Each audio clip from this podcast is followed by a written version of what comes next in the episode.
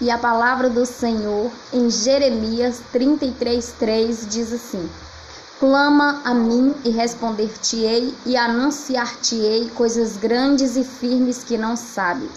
Tenha a todos uma boa tarde, um bom sábado e fique com Deus e que Deus abençoe a cada um em nome de Jesus e que Deus venha curar a nossa terra, a nossa nação, segundo a vontade e o querer dele. Amém.